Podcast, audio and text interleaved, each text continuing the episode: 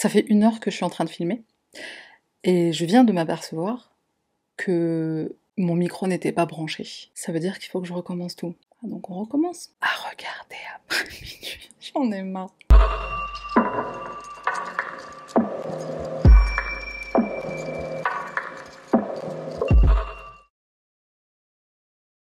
Non mais en vrai, heureusement que je m'en suis rendu compte maintenant, parce que du coup demain au montage, ça aurait pas été la même histoire.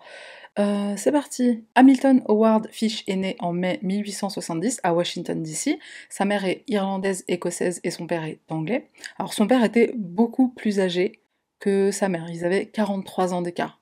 C'est juste énorme. En fait, quand Hamilton est né, son père avait 75 ans. Il portait des couches en même temps. Son père meurt d'une crise cardiaque 5 ans plus tard, donc en 1875. Honnêtement, c'est juste incroyable qu'il soit mort aussi vieux, parce qu'à l'époque, visiblement, à la fin du, 19e siècle, l'espérance de vie était de à peu près 40 ans. À la mort de son père, Hamilton est envoyé à l'orphelinat parce que sa mère n'avait tout simplement pas les moyens de s'occuper de ses trois enfants. Donc elle a décidé qu'il valait mieux qu'il soit pris en charge euh, dans un orphelinat parce qu'elle n'avait ni travail ni argent. Vint le jour où Hamilton décide de changer de prénom, et c'est en partie parce que les autres garçons se moquaient de lui et l'appelaient Ham and Eggs. Alors Ham, Hamilton, donc euh, court pour Hamilton, ça veut dire jambon. Eggs, ça veut dire euh, œuf, enfin des œufs. Et pourquoi les œufs tu te demandes? Il se trouve que dans cet orphelinat, en fait, le personnel avait pour habitude de battre les enfants les uns devant les autres après les avoir déshabillés ils étaient complètement nus. Hamilton avait souvent, euh, très très souvent même, des érections lorsqu'il se faisait euh, corriger, donc les autres garçons ont commencé à l'appeler euh, ham and eggs, ce qui, je pense, était une représentation visuelle de son ham and eggs. La raison pour laquelle il avait des érections, c'est parce qu'en fait, il a commencé à ressentir du plaisir par la douleur. Et ça, ça m'avait rappelé l'écrivain Jean-Jacques Rousseau qui, dans son autobiographie Les Confessions, raconte qu'il avait reçu une fessée pour la première fois de sa vie à l'âge de 8 ans au pensionnat, et au lieu d'éprouver de la douleur, en fait, il en a ressenti du plaisir. Il y a un philosophe et psychanalyste qui a étudié cette autobiographie et il a décrit la fessée comme étant la scène originaire, c'est-à-dire l'événement qui a déclenché le masochisme chez Rousseau. Je pense qu'on peut dire la même chose pour Hamilton, hein, que sa scène originaire c'était se faire battre à l'orphelinat. Ce qui amène la question, est-ce que de tels événements déclenchent le masochisme ou autre type de déviance slash comportement sexuel ou est-ce que ça les crée? Si Hamilton n'avait pas été battu à l'orphelinat, est-ce qu'il serait devenu masochiste Alors certains experts disent que oui, qu'à un moment donné, ça, aurait été déclenché par un autre événement. Hamilton change donc de prénom, il décide de s'appeler Albert, donc à la fois pour mettre fin aux moqueries à l'orphelinat, et aussi pour honorer un frère qu'il n'a jamais connu puisqu'il est mort très jeune. On dit qu'Albert essayait souvent de s'évader de l'orphelinat, Mais chaque fois il était ramené au bercail par un adulte. Heureusement pour lui, il n'y restera que 4-5 ans à peu près. Sa mère trouve en effet un emploi, et comme elle est désormais en mesure de s'occuper de ses enfants, Albert et ses frères et sœurs peuvent enfin rentrer à la maison. Environ deux ans plus tard, donc il a 11-12 ans, Albert rencontre un jeune homme et une relation homosexuelle va naître entre eux. Ce sera sa première. Ce jeune homme va l'initier à l'urolanie et la coprophagie, donc c'est le fait de boire du pipi et de manger du caca. Puis-je émettre un jugement je pense que je peux. Ah, surtout que je suis quelqu'un qui aime la vraie nourriture. Ah, pourquoi tu manges du caca C'est pas très bon, puis ça sent pas bon. Mais avec de la vraie bouffe, on peut faire plein de choses. Techniquement, tu me diras, le caca, c'est aussi la bouffe. Ah, et euh, un truc qu'il aimait particulièrement, c'est. En plus, je l'imagine, le truc, c'était de. Il l'a formulé comme ça en plus, c'est qu'en fait, il aimait bien manger le caca euh, tout droit sorti du derrière. Pas parce qu'il n'y avait pas de micro-ondes à l'époque, donc euh, il préférait le manger quand il était encore tout chaud. Dès qu'il sort, il est tout chaud. À peu près à la même époque, Albert commence aussi à se rendre régulièrement au bain public, où il allait euh, bah, reluquer, mater euh, des jeunes garçons en train de se déshabiller. Donc visiblement, Albert, il passait ses week-ends à faire ça. C'est tout à fait normal. Hein. c'est tu fais quoi ce week-end? Je vais mater des petits à la piscine. Et à peu près au même moment, parce qu'il y a plein de choses qui sont arrivées en même temps, Albert a commencé à écrire à des femmes célibataires et ils trouvaient leur adresse dans la section euh, cœur à prendre des journaux ou à travers des agences matrimoniales. Alors, euh, il leur écrivait pas pour trouver l'amour, hein, bien sûr.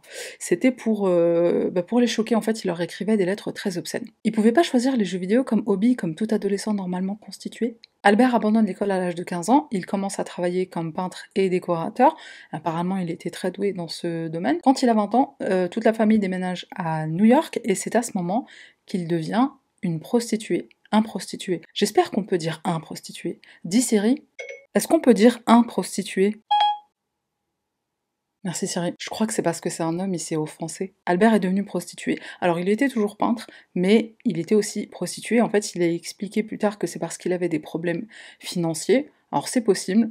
Après, visiblement, c'est aussi parce qu'il voulait assouvir certaines de ses pulsions, donc il le faisait avec ses clients et il laissait libre cours à son imagination. C'est également en arrivant à New York qu'Albert va commencer à agresser sexuellement des petits garçons. Alors pendant une période, il les choisissait plutôt jeunes, en dessous de 6 ans, et il expliquait que c'est parce que à cet âge-là, en fait, il y avait de fortes chances que soit ils ne le disent pas à un adulte ou à, qui que ce soit d'autre, ou euh, aussi qu'ils ne s'en souviendraient même pas. Bon, alors c'est faux, hein, avant 6 ans, il y a beaucoup d'enfants qui se souviennent de leur traumatisme sexuel. Albert commence à avoir des problèmes avec la justice, il est arrêté et reconnu coupable de détournement de fonds. Alors il a été arrêté pour d'autres chefs d'inculpation, mais il sera condamné uniquement les détournements de fonds. Il est incarcéré en 1903 à la prison Sing Sing, elle s'appelle vraiment comme ça, la prison. Mais il me semble que son incarcération n'a pas duré très longtemps. Pendant son séjour en prison, on rapporte qu'Albert avait souvent des relations sexuelles avec les autres détenus. Quand il a 28 ans, la mère d'Albert lui trouve une épouse, une femme nommée Anna-Marie, et de ce mariage arrangé, le couple aura 6 enfants. Donc 6 enfants dont il n'aurait jamais visiblement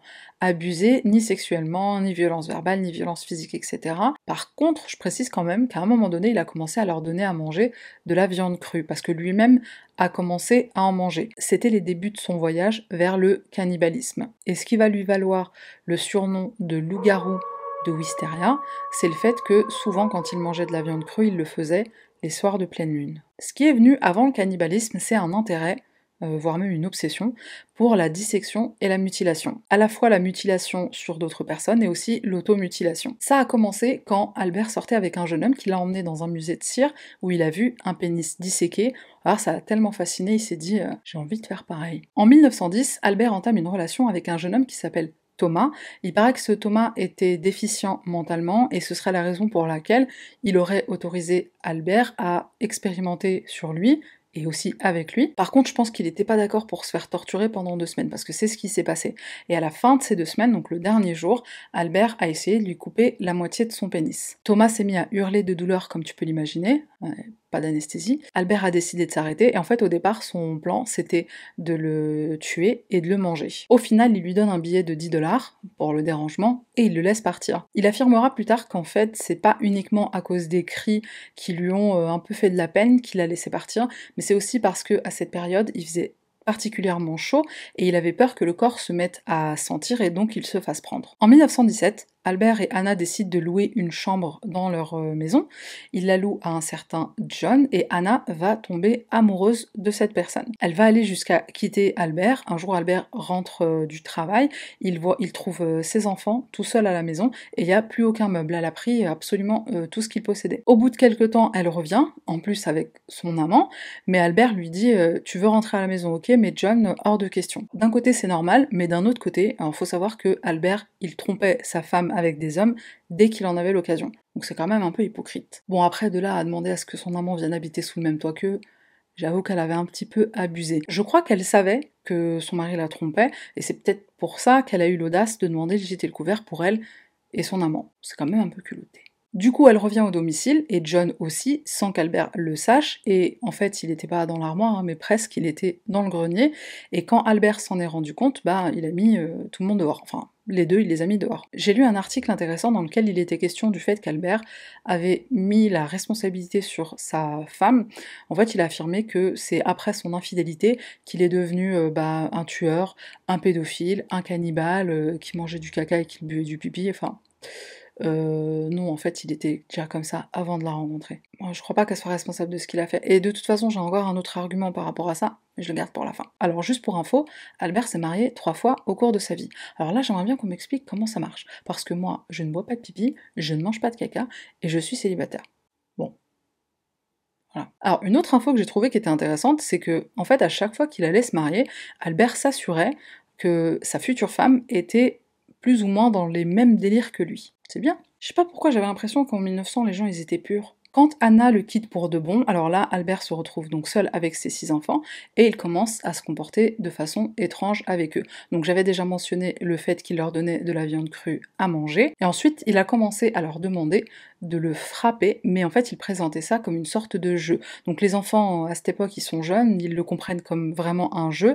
Euh, ce qu'ils savent pas, c'est que leur père, il en tire une gratification sexuelle. Donc si ça c'est pas une forme d'abus, euh, c'est de l'abus. On est d'accord. Et sans parler du fait que manger de la viande crue, ça peut aussi être euh, dangereux, je crois. Il me semble. Hein. Je ne sais pas exactement à quel moment Albert a commencé à, s'automutiler, mais je suis quasiment certaine que c'est venu bien avant le cannibalisme. Il y a une chose qu'il aimait particulièrement, c'était de s'enfoncer des aiguilles dans l'aine, et des fois il les enfonçait tellement profondément qu'il arrivait même plus à les ressortir. Chacun ses délires. Parfois aussi, celui-là il est quand même un peu particulier, mais parfois il prenait un morceau de coton, il l'imbibait dans de l'alcool à brûler, il se le mettait dans l'anus, donc déjà là, je pense que ça pique, et puis ensuite, bah, bah il limitait le feu. Je sais pas si ça existait les briquets à l'époque. Si, ça existait. Alors ça, en matière d'automutilation, c'était juste la pointe de l'iceberg, parce que Albert, comme David Parkeret, il avait une imagination euh, débordante. Et au passage, tu savais que l'anus, il possède le sens du goût Je suis allée taper ça sur, sur, Google parce que je me suis rappelé d'un truc que Sheldon Cooper avait dit dans Big Bang Theory, et puis il s'avère qu'en fait c'est vrai. Cet article, il est intéressant. Donc le titre, c'est La science révèle que les testicules et l'anus ont des récepteurs de goût. Il est temps d'investir dans des préservatifs goût bacon. Vive Internet, sérieux. Bon, je pose ça en barre de description si jamais ça intéresse quelqu'un. C'est pas pour donner des idées. C'est juste que c'est drôle instructif. On en apprend tous les jours. Il y a un élément très très important que j'ai trouvé donc dans plein d'articles, mais pas tant dans les vidéos sur cette affaire, c'est les antécédents familiaux de maladies mentales. Bien sûr, ma première question en lisant ça, c'était de me dire, est-ce que les maladies mentales sont héréditaires? Est-ce qu'on peut souffrir d'une maladie mentale si c'est dans la famille? Alors la réponse D'après mes recherches, c'est oui, et ça dépend des troubles euh, mentaux. Pour certains, par exemple la schizophrénie, le trouble bipolaire, l'autisme, la dépression, il y a 80% de chances que ce soit transmis. 80%, c'est juste énorme. Il y a aussi beaucoup de gens qui ont suggéré que Albert ne souffrait peut-être pas d'une maladie mentale héréditaire, mais qu'il souffrait de lésions cérébrales qui ont été causées par une chute, puisqu'il est tombé d'un cerisier à l'âge de 11 ans. En fait, à la suite de cette chute, Albert a commencé à avoir de très forts maux de tête, euh, des étourdissements, il a même commencé à bégayer. Et du coup, ma deuxième interrogation, c'était la question du traumatisme crânien. Est-ce que c'est un facteur majeur dans les tendances meurtrière, parce que tu as probablement entendu parler de cette euh, théorie, il y a des études qui ont confirmé qu'une personne est plus susceptible de commettre des crimes violents, donc y compris le meurtre, lorsqu'elle a souffert d'une blessure ou lésion cérébrale. Si tu te rappelles de l'affaire du couple West, je t'invite à regarder la vidéo si tu ne sais pas de quoi je parle, mais euh, Fred, bah, il avait vécu un incident, un accident similaire. Donc comme je le disais, la famille d'Albert a des antécédents de maladies mentales, donc sa mère souffrait d'hallucinations auditives et visuelles, son frère et sa sœur étaient dans un établissement psychiatrique, et d'ailleurs ils y ont passé le reste de leur vie, ils avaient aussi un oncle qui souffrait de psychose. Alors du coup, cinq de ses proches souffrent d'une maladie mentale. Donc six avec Albert.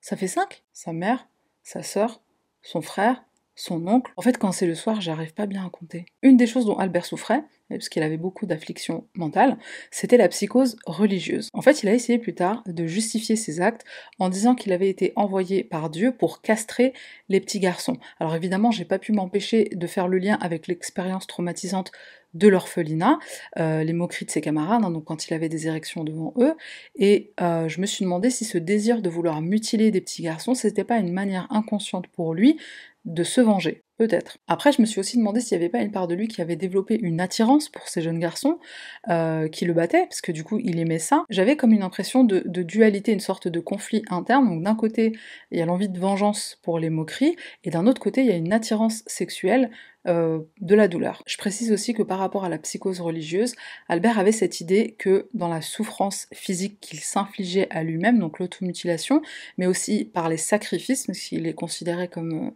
des sacrifices, en fait, il parviendrait à l'expiation de ses péchés. Et tant qu'on est sur les maladies mentales, j'ajoute aussi qu'Albert a passé un certain temps dans un hôpital psychiatrique avant d'être euh, libéré parce qu'il a été considéré comme n'étant pas un danger ni pour lui-même ni pour les autres. Et ce qui est à l'origine de cette brève hospitalisation, c'est les lettres obscènes qu'il envoyait euh, à des femmes. Juste pour clarifier quelque chose d'important, en fait il faut savoir que quand Albert a commis ses crimes, en tout cas pour ce qui concerne les agressions sexuelles et les meurtres, ça s'est passé en deux étapes. Il a d'abord commencé les, agressions sexuelles, les viols et la pédophilie, et ça, ça avait commencé quand il est arrivé à New York, et ensuite, quand sa femme l'a quitté, il a commencé à avoir des hallucinations, psychoses religieuses, etc. Et c'est là qu'il s'est constitué une collection de matériel de torture, donc un peu comme David Parker Et c'est donc à ce moment-là qu'il est devenu tueur. Alors au départ, il ciblait principalement les enfants afro-américains et les handicapés mentaux. Il estime aussi qu'il aura beaucoup moins de chances de se faire prendre puisque la police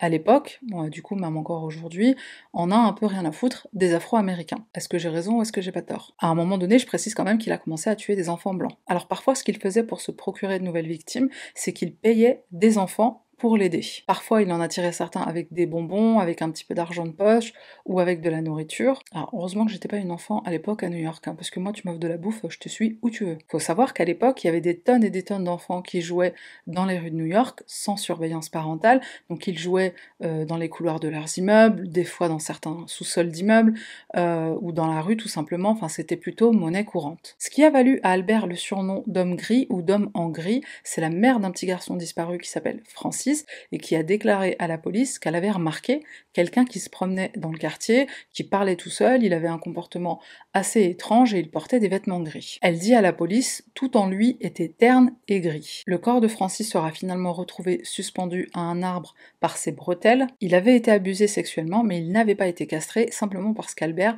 avait entendu du bruit, donc il y avait des gens qui se rapprochaient, et il avait peur de se faire prendre, donc il a pris la fuite. Un garçon nommé Billy est également victime, donc un jour de février 1927, donc Billy était en train de jouer avec un autre ami qui s'appelle aussi Billy dans le couloir leur immeuble. Les deux garçons disparaissent, mais le petit Billy est retrouvé sur le toit, et quand on lui demande où est l'autre Billy, il dit c'est le boogeyman qui l'a emmené, euh, boogeyman croque-mitaine. Et du coup, c'est comme ça que euh, le boogeyman est devenu aussi un surnom de Albert Fish. Albert avouera plus tard ce crime dans une lettre qu'il enverra à son avocat où il va donner les détails euh, de ce meurtre sordide. Il raconte en fait qu'une fois avoir capturé Billy, il l'a emmené dans une maison sur l'avenue Riker, il l'a déshabillé, lui a attaché les mains et les pieds, il a brûlé ses vêtements, ensuite il a commencé à fouetter son derrière jusqu'à ce que du sang lui coule sur les jambes, il lui a coupé les oreilles, le nez, il lui a arraché les yeux et à ce stade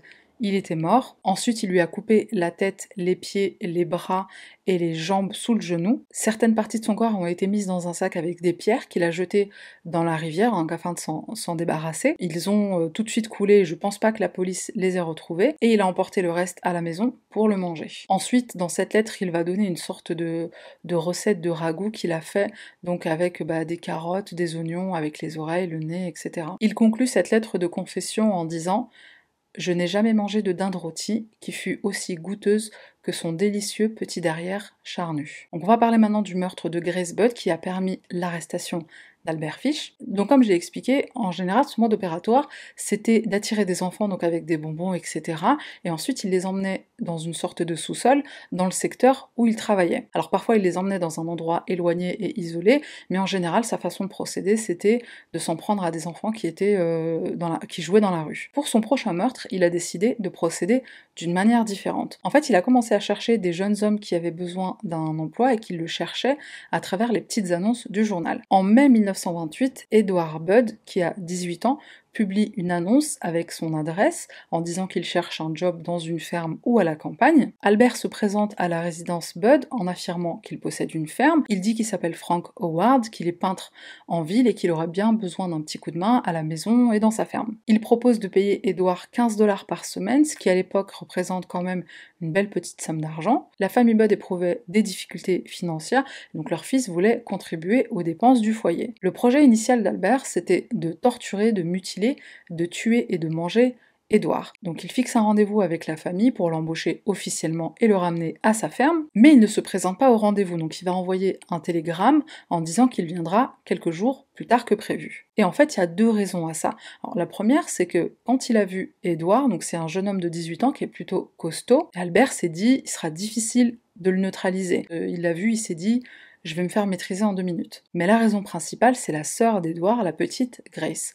En fait, Albert, quand il l'a vue la première fois, il en est tomber amoureux. Il revient à la résidence des Buds avec des fraises et de la crème, ce qui en réalité était probablement une ruse pour les rassurer de son honnêteté. Euh, je possède vraiment une ferme et en voici les fruits. Et en plus de ça, Albert a 58 ans à l'époque, donc il a vraiment l'air d'un papy inoffensif. C'est aussi la raison pour laquelle il s'est pas senti physiquement de pouvoir maîtriser un jeune gaillard de 18 ans. Donc il revient avec des fraises et de la crème, ce qui quand même est assez sexuel, je trouve. Il prétend avoir une nièce qui habite dans le secteur, et ce jour-là, c'est son anniversaire. Donc il propose d'emmener Grace à cette fête, puisque les deux jeunes filles ont le même âge, et il rassure la famille en leur disant qu'ils seront de retour pour à peu près 21h. Ben, la famille lui fait plutôt confiance, il a l'air assez innocent, même si on sait tous que les apparences peuvent être trompeuses. Et il y a aussi la façon dont il l'a proposé. En fait, il était sur le point de partir, puis s'est retourné et il leur a dit Ah bah je peux emmener euh, la petite Grèce avec moi, qu'elle aille s'amuser à une fête d'anniversaire. Et en fait, il a présenté ça vraiment comme s'il n'avait pas du tout planifié. Alors au début, la mère de Grèce, elle hésite. Mais son mari lui dit euh, Laisse partir la pauvre gamine, il se passe jamais rien ici, elle s'ennuie. Et encore une fois, Albert est plutôt âgé il a vraiment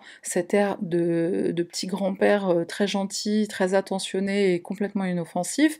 Il offre un emploi à leur fils de 18 ans, donc ils sont plutôt confiants et plutôt rassurés. Donc ils vont laisser Grace partir avec lui et ils ne la reverront jamais. Le lendemain, sur les consignes de ses parents, Edouard se rend au commissariat pour signaler la disparition de sa petite sœur. Des flyers sont distribués dans la région et tout le monde se lance à sa recherche. Des articles de journaux relatent l'histoire avec une photo de Grace ainsi qu'une description et aussi une description de Frank Howard. Pendant un certain temps, les autorités s'attendent à recevoir une lettre de rançon, mais ils n'en reçoivent pas. Bien sûr, la police enquête sur ce fameux Frank Howard et il se trouve que l'adresse qu'il avait communiquée à la famille Budd n'existe même pas. Après que les flyers aient été distribués dans quasiment tous les commissariats du pays, les détectives commencent à recevoir des centaines voire des milliers de rapports de témoins selon lesquels elle aurait été aperçue ici et là. Évidemment, la police va poursuivre toutes ces pistes en espérant que ça les amènera à retrouver la petite Grace. Il y en a aussi d'autres sur lesquels ils étaient en train d'enquêter, notamment le pot de crème qui, euh, il s'avère que en fait, bien d'un magasin. Il n'est absolument pas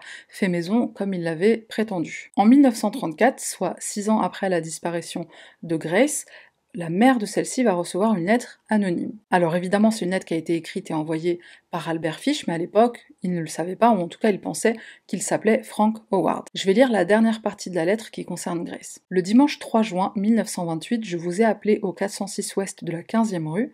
Je vous ai apporté un pot de fraises à la crème. Nous avons déjeuné ensemble. Grace s'est assise sur mes genoux et m'embrassa. Je fixais mon choix sur elle. Au prétexte de l'emmener à une fête, vous avez dit qu'elle pouvait y aller. Je l'emmenais dans une maison à Westchester que je venais de louer. Je lui demandais de rester à l'extérieur. Elle cueillit des fleurs. Je suis montée à l'étage et ai enlevé mes vêtements. Si je ne le faisais pas, je savais que le sang allait les tacher. Quand tout fut prêt, je l'appelai par la fenêtre, puis je me suis cachée dans le placard jusqu'à ce qu'elle entre dans la chambre. Lorsqu'elle me vit nue, elle se mit à pleurer et essaya de fuir par l'escalier. Je l'ai attrapée, elle a dit qu'elle se plaindrait à sa maman. D'abord, je l'ai déshabillée, comme elle donnait des coups de pied, mordait et giflait, je l'ai étranglée, puis découpée en petits morceaux afin que je puisse emmener la viande dans mes chambres. Je l'ai cuisinée et mangée. Ses petites fesses étaient tendres après avoir été rôties. Ça m'a pris neuf jours pour la manger en entier. Je ne l'ai pas euh, bip, je je vais pas utiliser le mot qu'il a utilisé, mais en gros il dit qu'il n'a pas eu de rapport sexuel avec elle, enfin qu'il ne l'a pas violée. J'aurais pu si j'avais voulu elle est morte vierge. Alors il expliquera plus tard que la raison pour laquelle ça lui a même pas traversé l'esprit de la violer, c'est parce qu'il préfère les petits garçons. En fait, le pire dans cette histoire, c'est que Albert avait avec lui une sorte de petit colis dans lequel il transportait ses outils de torture. Quand il a pris le train avec Grace pour l'emmener dans cette maison où il allait la, la tuer, la manger, en fait, il a oublié son colis sur son siège. Grace l'a remarqué et elle lui a apporter son colis. La lettre qui avait été envoyée par Albert à la famille Budd, en fait, elle avait été envoyée dans une enveloppe sur laquelle figurait le logo d'une entreprise, la NYC PBA. Donc c'est l'association des chauffeurs privés de New York. La police enquête donc sur cet indice et se renseigne auprès de cette organisation. Un employé finira par admettre avoir volé des enveloppes et du papier, et avant de déménager, il les a oubliés dans son appartement. Et il se trouve que Albert est la personne qui a commencé à louer cet appartement après lui. Lorsque la police arrive sur place dans l'espoir de le trouver, alors au début, il n'y a personne, donc ils attendent. Albert finit par revenir et bien sûr il va être interrogé par la police. Il avoue immédiatement le meurtre et à la grande surprise de tout le monde, il révèle même en avoir commis d'autres, y compris ceux du petit Billy et Francis. La police estime le nombre total de victimes à à peu près 100, mais Albert dit qu'en réalité il est beaucoup plus élevé et autour de à peu près 400. Il dit qu'il a tué des enfants dans chaque état. On rapporte que pendant toute la durée de l'interrogatoire où il a tout révélé à la police, Albert avait le sourire aux lèvres. Il conduit les enquêteurs sur les lieux du crime, et là, des taches de sang sont découvertes sur le plancher à l'intérieur de la maison. Des ossements vont être retrouvés, donc il s'agit de ceux de Grace, et notamment son crâne, alors évidemment, il y a des évaluations psychologiques qui vont être effectuées par des experts. Albert va leur faire part de toutes ses déviances, de toutes ses perversions, son cannibalisme, l'automutilation. Il leur racontera aussi bien sûr son enfance, l'orphelinat, l'historique familial, etc. Comme je l'avais déjà dit, il va essayer de mettre la responsabilité sur sa femme, sur le fait qu'elle l'ait trompé, mais il va aussi mettre la responsabilité sur un de ses fils. Alors ce qui s'est passé, c'est que en fait son fils travaillait avec lui pendant une période et il devait lui envoyer un chèque. Si j'ai bien compris, il me semble que ce qui s'est passé, c'est que son fils l'a envoyé plus tard que prévu et c'est la raison pour laquelle Albert a dû retourner à son appartement, donc pour récupérer son courrier, même s'il ne le louait plus. Techniquement, il n'avait pas l'intention de retourner dans cet appartement, c'était uniquement pour récupérer le courrier et donc le fameux chèque. Et ça, c'est quelque chose aussi qui montre à quel point il était organisé. En fait, il ne restait jamais très longtemps dans le même appartement, surtout s'il avait tué quelqu'un dans le quartier, donc il déménageait fréquemment, et il dira plus tard que si son fils n'avait pas commis cette erreur, il n'aura probablement jamais été arrêté. C'est peut-être vrai. C'est marrant quand même parce que tout le monde est responsable sauf lui. Euh, sa femme, son fils, euh, Dieu qui lui a pas envoyé des anges pour l'empêcher de commettre ses meurtres. Bon, moi je pense surtout que c'est son penchant pour les lettres choquantes et obscènes qui lui a valu de se faire prendre, parce que sans cette lettre, il se serait jamais fait attraper. Le procès d'Albert Fish pour les meurtres de Grace, Billy et Francis commencera le 11 décembre 1935. Alors malheureusement, il n'a pas pu être jugé pour les autres meurtres, tout simplement parce qu'il n'y avait aucune preuve. Ses avocats décident qu'il devrait plaider la folie et ils le défendront en disant que bah, il n'est pas sain d'esprit, il a toutes les perversions possibles et imaginables et ça selon eux ça ne peut que signifier qu'il ne peut pas être jugé comme une personne qui est saine d'esprit. Ses avocats soulignent également le fait que c'est un bon père de famille, il s'occupe de ses six enfants, il est à la fois un père et une mère pour eux, puisque leur mère les a abandonnés et qu'elle a quitté Albert pour un autre homme. Alors bien sûr, elles évoqueront aussi la maltraitance, les traumatismes pendant l'enfance, l'historique familial de maladies mentales, etc. Ils affirmeront même que Albert a été exposé au plomb depuis qu'il est peintre, hein, quasiment toute sa vie, et que donc il souffrait de coliques, donc coliques liées au plomb. Euh, coliques, en fait, en gros, c'est des constipations. Alors que ce soit provoqué par le plomb ou par autre chose, je sais pas. Peut-être qu'à l'époque, ils pensaient que ça avait des effets sur le cerveau, c'est possible. Il y a deux dernières choses importantes que je voudrais mentionner ici. Alors, je ne sais pas si elles ont fait partie du plaidoyer de folie, mais je sais qu'il en a été question au procès et euh, pendant aussi les évaluations psychologiques. La première chose, c'est la référence biblique d'Abraham et de son fils. Albert, en fait, était convaincu que le sacrifice de jeune garçon était de même nature que le sacrifice d'Isaac, par Abraham. Pour les personnes qui ne connaissent pas l'histoire, en fait, euh, donc Dieu a demandé à Abraham de sacrifier son fils pour euh, Dieu, pour honorer Dieu, et au moment où il s'apprêtait à le faire, il lui a envoyé des anges pour lui dire, euh, ben voilà, ta foi a été testée, tu as, tu as réussi cette épreuve, et donc les anges l'ont empêché de, de faire ce sacrifice. Donc Albert avait l'impression que si vraiment ce qu'il faisait c'était mal, Dieu lui enverrait des anges pour l'en empêcher. Et comme aucun ange ne s'est jamais présenté, bah, il a pris ça comme une permission divine de continuer de faire ce qu'il faisait. La deuxième chose, c'est le cannibalisme. Alors, dans le fait de boire le sang et manger la chair, il y avait aussi une référence biblique, mais cette fois à Jésus. Et donc, on se souvient que Jésus, enfin, on se souvient, on n'y était pas, mais dans les écrits, on sait que Jésus a donné donc du vin à ses disciples, en tout cas dans la version chrétienne. Donc, il leur a donné du vin en leur disant buvez ceci est mon sang, et il leur a donné du pain en leur disant mangez ceci est mon corps. Et juste pour info, et je pense que c'est important, il y a quelque chose qui a été pris en compte dans le verdict, c'est le fait qu'Albert soit hyper organisé. Donc même si c'est quelqu'un qui n'est pas sain d'esprit, il reste quand même quelqu'un de très organisé. Il y a certaines choses que j'ai déjà mentionnées, mais ce que j'avais pas encore mentionné jusqu'à présent, c'est le fait qu'il ait choisi de devenir peintre pour pouvoir voyager, et donc ça, ça lui donnerait l'opportunité d'être à différents endroits, d'avoir plus de victimes et aussi moins de chances d'être identifié et de se faire attraper par la police. En plus, je précise aussi que donc pendant qu'il peignait, il portait une salopette et en dessous de sa salopette, il était nu, donc ça lui permet de se déshabiller bah, plus facilement et plus rapidement quand il faisait bah, ce qu'il avait à faire. Et aussi, c'était comme une sorte de déguisement puisque quand il était dehors, il portait des vêtements normaux,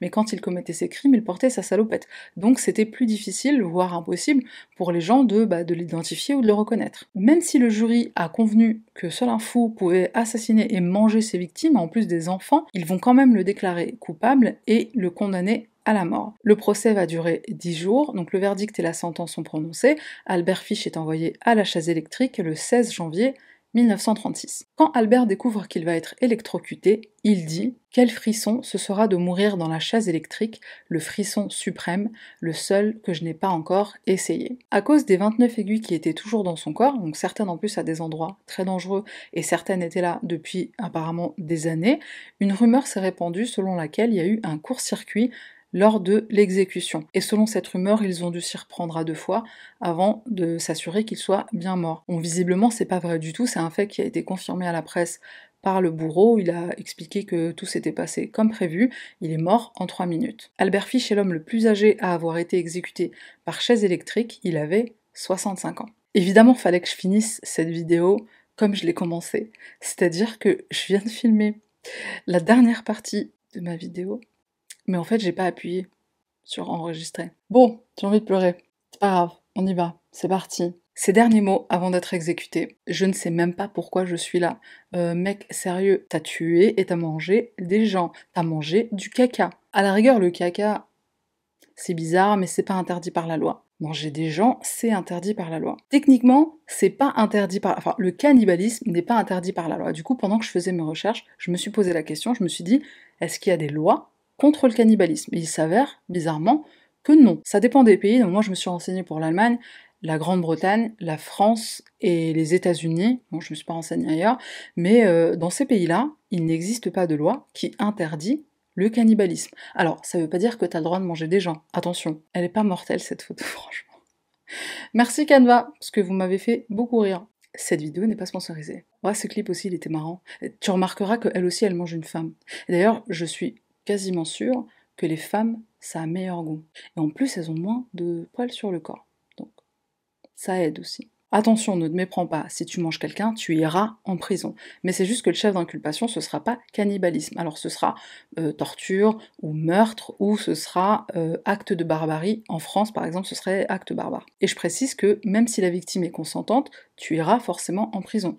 Donc ne mange pas gens. Pourquoi je précise si la victime est consentante? Parce qu'il y a eu cette polémique en Allemagne. Si tu connais l'affaire, tu sais probablement de quoi je parle. Et si tu ne sais pas de quoi je parle, ne va pas sur Google parce que je vais probablement faire une vidéo sur cette affaire. Juste pour dire un dernier mot sur le cannibalisme, il y a des études qui ont révélé que le cannibalisme provoque une maladie qui s'appelle Kuru, K-U-R-U. En fait, c'est comme la maladie de la vache folle, mais sur les êtres humains. Et je sais pas si tu as déjà vu le film Le livre d'Eli, avec euh, Denzel Washington. Il en est question, en fait, dans le film. Ça provoque la maladie de, l'humain fou, du coup. Bah, c'est tout simplement parce qu'un être humain n'est pas censé manger un autre humain. C'est tout comme la vache qui n'est pas censée manger de protéines animales, parce que l'alimentation de la vache, bah, bah, c'est que des végétaux, c'est que de l'herbe et tout ça. Donc le moment où on lui a donné des protéines animales, bah, dans le cerveau, il euh, y, a un truc qui passe pas. Je voudrais juste conclure l'affaire Albert Fish avec deux commentaires que j'ai trouvés sur internet et qui m'ont. Comment dire bah, je vais les lire et puis on verra ce que ça provoque chez toi comme réaction. C'est vraiment malsain, je déteste ça, mais j'adore ça. Je pense que je devrais signaler ce commentaire au FBI. On sait jamais. Je sais pas ce que t'en penses. Oh, celui-ci, je l'aime bien. J'adore Albert Fish, ok, d'accord. Et même si je pense qu'il devrait brûler, je pense qu'il apprécierait ça, il aimerait ça. Donc venez, on l'envoie plutôt au paradis. C'est vrai, il a raison. Il a raison. Elle a raison. Je pense que c'est une femme, intelligemment dit que ça ne peut être qu'une femme. On va s'arrêter juste deux secondes sur J'adore Albert Fish. Ça peut paraître bizarre, parce que c'est vrai que j'ai trouvé ce commentaire dans plein de vidéos, dans plein d'articles. Je trouve souvent quelqu'un qui va dire, euh, quelques-uns qui vont dire J'aime ce tueur. Il y a sûrement peut-être un tueur qui te fascine plus qu'un autre. c'est sûrement. Euh, ça vient sûrement de la fascination. Après, je sais qu'il y a quand même beaucoup de gens qui jamais pourraient dire j'aime ce tueur, j'adore ce tueur, et qui ont du mal à comprendre que que quelqu'un puisse dire ça. Mais moi je comprends parce que, par exemple, il y a un tueur qui me fascine particulièrement, c'est Ed Kemper. Alors évidemment, je dirais pas que je l'aime, euh, que je l'adore ou machin, mais c'est vrai que son histoire me fascine particulièrement. D'ailleurs, je voulais faire une vidéo sur, euh, sur l'affaire Ed Kemper il y a quelques semaines, mais en fait, je pense que c'est une affaire qui me sur laquelle j'ai tellement un milliard de questions et je voudrais vraiment creuser sur la problématique de, du mommy issues, des, problèmes avec la maman, enfin de la, relation avec la mère, bah, comme l'affaire Edgin aussi, que je voudrais vraiment ben, lire des livres sur la question et me renseigner au maximum et vraiment bouffer un max de contenu avant de pouvoir créer moi ma vidéo. Parce que et je pense qu'elle va durer très longtemps d'ailleurs. Mais voilà je voudrais vraiment être informée au maximum du maximum du maximum avant de la faire. Donc ça devrait arriver je pense peut-être d'ici un mois ou deux et euh, je vais sûrement commencer à la faire en, en parallèle de bah, de, mes prochaines vidéos. J'ai trouvé une information importante qui, je pense, va t'intéresser. La lettre que Albert a envoyée à la famille Bud est en possession d'un mec qui s'appelle Joe quelque chose. Alors je mettrai un lien vers son site internet en barre de description. Et en fait, c'est quelqu'un qui collectionne ce qu'on appelle euh, des objets de murderbilia. Alors murderbilia, il n'y a pas de traduction en français, mais en fait, c'est des objets qu'une personne collectionne et qui sont liés à une affaire criminelle, à, un meurtre ou à des meurtres, ou à un tueur en série. Et donc là, pour le coup, cette personne, il est en possession de cette lettre, il est aussi en possession bah, de certaines peintures qu'il a lui-même faites, et donc qui sont liées à, des affaires criminelles, hein, notamment celle-ci, dont il est l'auteur, et il est aussi en possession d'une mèche de cheveux de Charles Manson. Alors je me suis pas renseignée plus que ça sur euh, les objets qu'il avait dans son musée. en fait, il a une sorte de musée des horreurs.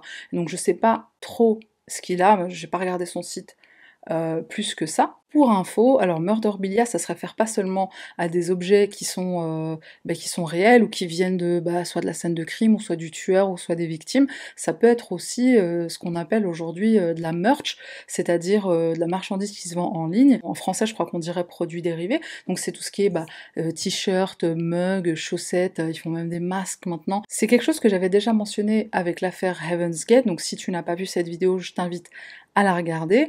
Et donc il était question de la paire de chaussures Nike et le modèle Decades qui a été euh, mis en vente après donc sur internet euh, après les événements et qui donc les paires se vendaient à des milliers euh, à des de enfin c'est monté jusqu'à des milliers de dollars. Plus récemment encore on a un site comme Etsy qui vend ce genre de produits dérivés. En préparant cette vidéo donc sur Albert Fish, j'ai trouvé un autre site internet. Donc voilà, je veux juste partager un peu avec toi pour que tu vois à quoi ça ressemble.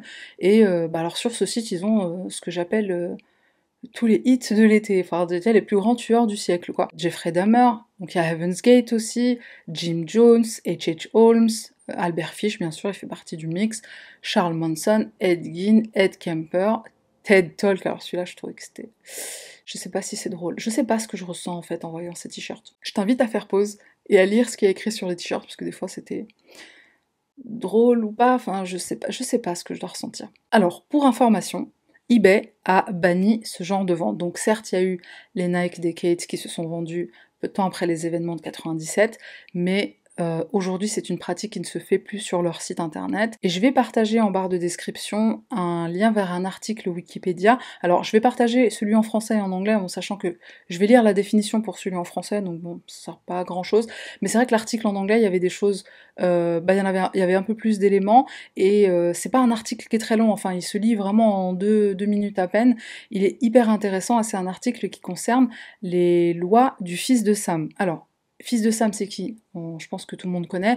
David Berkowitz, donc c'est un tueur qui a sévi, je crois, dans les années 60-70. Donc je lis la définition. Le terme anglais loi du fils de Sam, son of Sam law, désigne toutes les lois qui empêchent un criminel de tirer profit de la publicité qui résulte de ses crimes.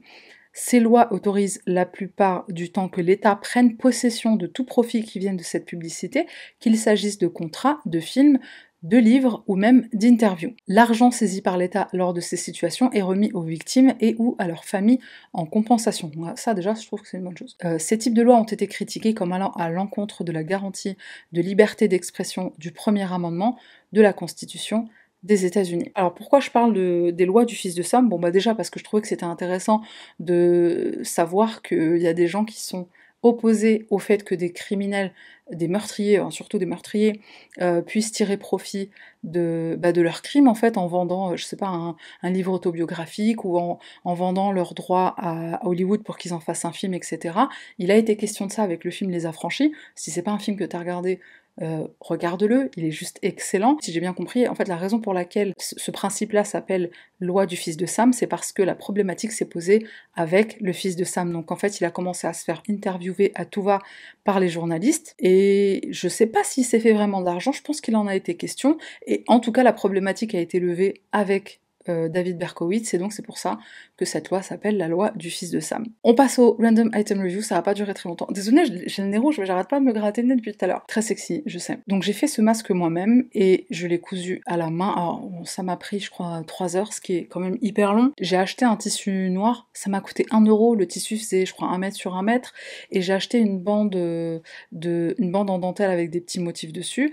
Et la bande m'a coûté, je sais plus, enfin pareil, c'était ridicule. Euh, fil, aiguille, pareil, c'est des prix dérisoires et je me suis fait mon masque moi-même. Le truc c'est que j'ai acheté du coup euh, pas mal de tissus et c'est des tissus qui vont permettre de pouvoir faire, euh, euh, je sais pas, je pense une, bonne vingtaine de masques. Avec tout le matériel que j'ai acheté, j'en ai eu peut-être pour 20 euros et ça peut me faire ouais facile 20 masques et en plus des masques personnalisés qui sont super jolis. Alors celui-là je l'avais fait pour le mariage d'une amie parce que à la mairie j'avais une robe noire et je savais pas je voulais pas mettre un masque blanc, chirurgical, machin, bizarre et tout.